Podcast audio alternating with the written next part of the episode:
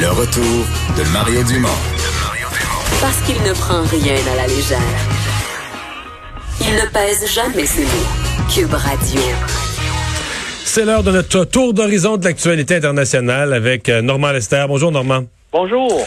Alors, un cas assez spécial là, des- là, dans les annales judiciaires euh, des États-Unis, accusation abandonnée contre le général Flynn. Oui, le général Flynn était le conseiller à la sécurité nationale de Donald Trump, son premier là en 1917.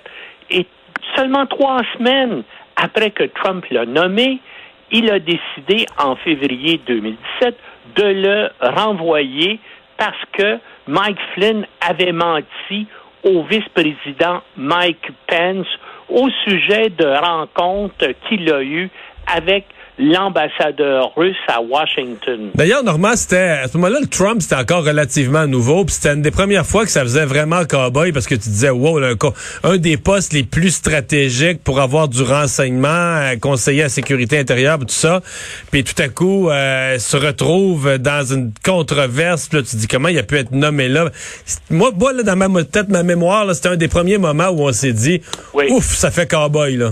Oui, et surtout que Barack Obama avait souligné à Trump que euh, Mike Flynn, hein, qui est un ancien général de la Defense Intelligence Agency, n'était pas un homme fiable. En tout cas, après son renvoi, le FBI euh, l'a rencontré pour lui poser des questions, bien sûr, sur les, les relations et les communications qu'il y a eu avec l'ambassadeur russe à Washington. Et à ce sujet-là, Mike Flynn a menti. Alors, il a fait face à des accusations en justice dans l'espoir d'avoir une peine moins importante. Il s'est reconnu coupable sous deux chefs d'accusation.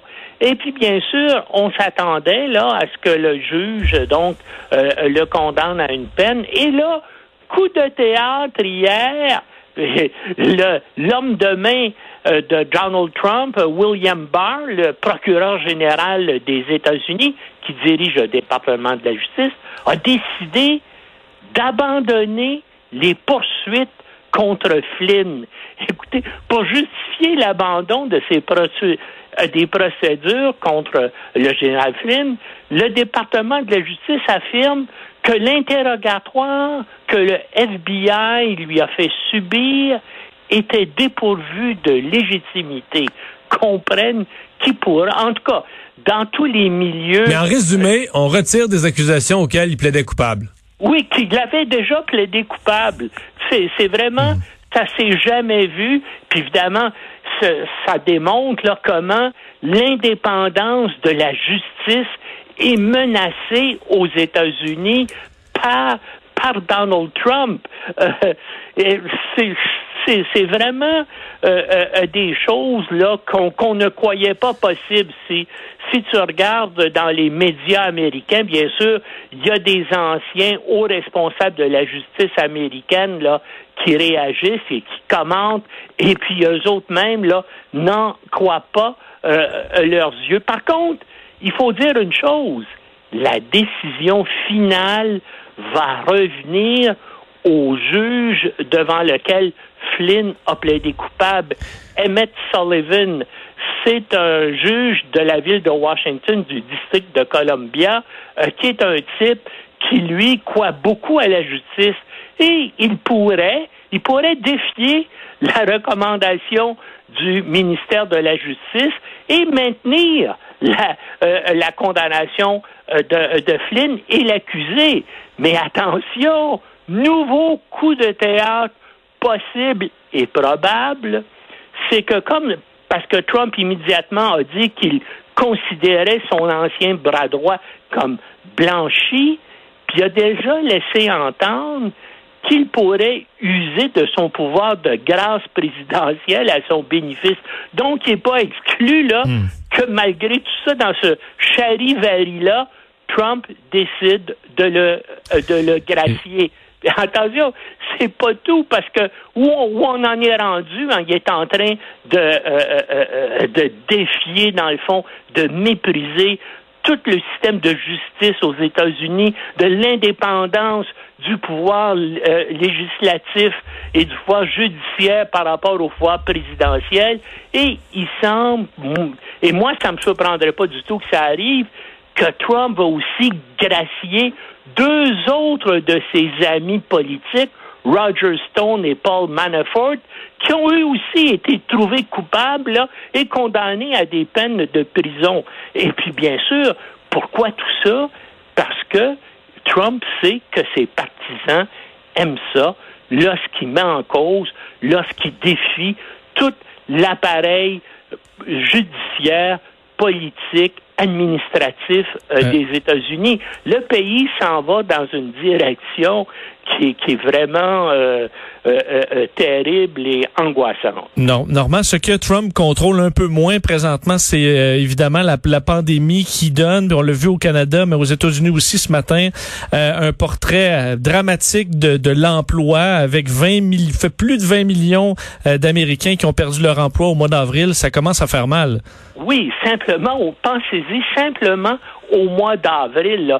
Puis si on prend les deux mois depuis le début de la pandémie du coronavirus, c'est 33 millions d'emplois qui sont disparus aux États-Unis.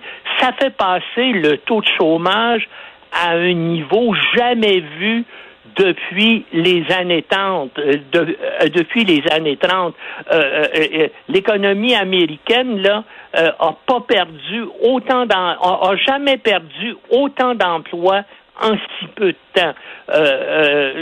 c'est ça aussi là, c'est des choses. On voit pas comment tout ça va pouvoir se remettre facilement. par exemple, en 2008, en comparaison au total, il y avait seulement 8 millions d'emplois qui, étaient disparus pendant les deux années de crise, là. Euh, euh, donc, il y a une douzaine d'années. hein, puis, justement, durant la grande récession de 2008-2009, le taux de chômage n'avait été que de 10% Et là, on est rendu à, à 14 Puis encore là, il faut faire attention parce qu'il y a certains économistes qui pensent que le vrai taux de chômage pour le mois d'avril pourrait être le double de, ce que, que ce que démontrent les, euh, les statistiques. Ce qui signifierait qu'il y a peut-être le tiers des Américains qui veulent et qui doivent se trouver du travail et puis qui peuvent pas le faire. Et parce que, bien sûr, on tient compte des gens qui, euh, pour l'instant, ne sont pris, sont confinés à la maison, donc ne peuvent pas faire des démarches pour trouver de l'emploi. Puis il y en a des millions qui sont dans cette situation-là. En tout cas, il y a toutes sortes d'autres cas qui ne sont pas euh, comptabilisés là, dans les dans les mhm. statistiques sur le taux de chômage. Encore une fois, ça ne fait qu'augmenter les problèmes que va avoir l'économie américaine et comment remettre tout ce monde-là au travail. Et ça aussi, ça, ça entraîne un autre problème parce qu'actuellement, il y a une majorité des États américains, justement, qui font face à cette situation économique absolument épouvantable, qui ont décidé de mettre fin aux règles de confinement. Et puis, euh, et là, on parle jusqu'à 47 États sur 50 là, qui, mhm. semble-t-il, vont donner, vont assouplir les, les règles. Et mais Là, il y a des gens, euh, des spécialistes euh, en économie et des spécialistes en santé qui disent attention, si vous faites ça, eh bien là, vous vous allez causer, vous risquez de causer, veux dire, une nouvelle pandémie à l'automne, à l'automne prochain. Si, une, nouvelle, une nouvelle vague, c'est ce qu'on, c'est ce qu'on ben craint toujours, ouais.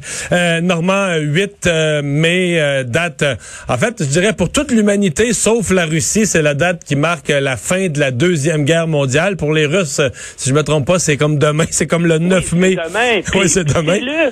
Puis les Russes, dans le fond, c'est eux qui ont le plus souffert. Ils ont, il y a eu 75 millions de morts parmi la Deuxième Guerre mondiale. Une majorité, cela, euh, de civils. Seulement les Russes, ils ont perdu 27 millions de personnes. C'était le pays qui a le plus souffert, bien sûr, de la main euh, des Allemands. Et puis, évidemment, on avait prévu, comme chaque année à Moscou, des grandes cérémonies. Le président Emmanuel Macron était invité, mais à cause de la pandémie qui, qui actuellement est en plein développement en Russie, on a décidé euh, euh, d'arrêter et d'annuler toutes les cérémonies. Euh, toi qui connais bien l'histoire, rappelle-nous un peu comment cette date-là est, est, fixée, parce que dans le fond, Hitler s'était suicidé deux, trois semaines avant. Je veux dire, ça faisait déjà quelques jours qu'il n'y avait plus vraiment de doute que les Allemands allaient capituler, c'était fini la guerre, en gros, mais le 8 mai, ben là, c'est que c'est là où vraiment il y a eu la reddition. Le dernier commandant en chef des forces militaires allemandes, le général Keitel, donc euh, s'est présenté, puis on avait fait venir à Berlin parce que les Russes occupaient Berlin, on a fait venir les Américains, les Français et les Britanniques, et c'est lui. Puis on, évidemment, vous allez voir aujourd'hui probablement euh, des images de cette signature-là. Donc, vous le voyez arriver avec son bâton de maréchal qui met sur la table et qui signe l'acte de reddition euh, euh, officiel.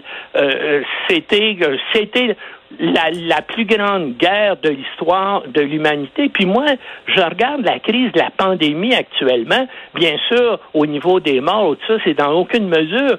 Mais ça a un effet mondial. Hein, il, y a, plus de la moitié des êtres humains sur la planète là qui sont en confinement, en confinement et qui sont touchés par les effets de cette pandémie-là. Euh, euh, c'est pas pour rien qu'Emmanuel Macron a dit nous sommes actuellement en guerre. Ça aussi en France, on a dû limiter les cérémonies. Euh, tout ce qu'il y a eu, c'est que Macron accompagné de, de, de, euh, de, dignitaires, est allé déposer une gerbe euh, euh, du, du, du, soldat inconnu. Parce qu'évidemment, ouais. Mais aussi une gerbe au général de Gaulle. Une journée émotive.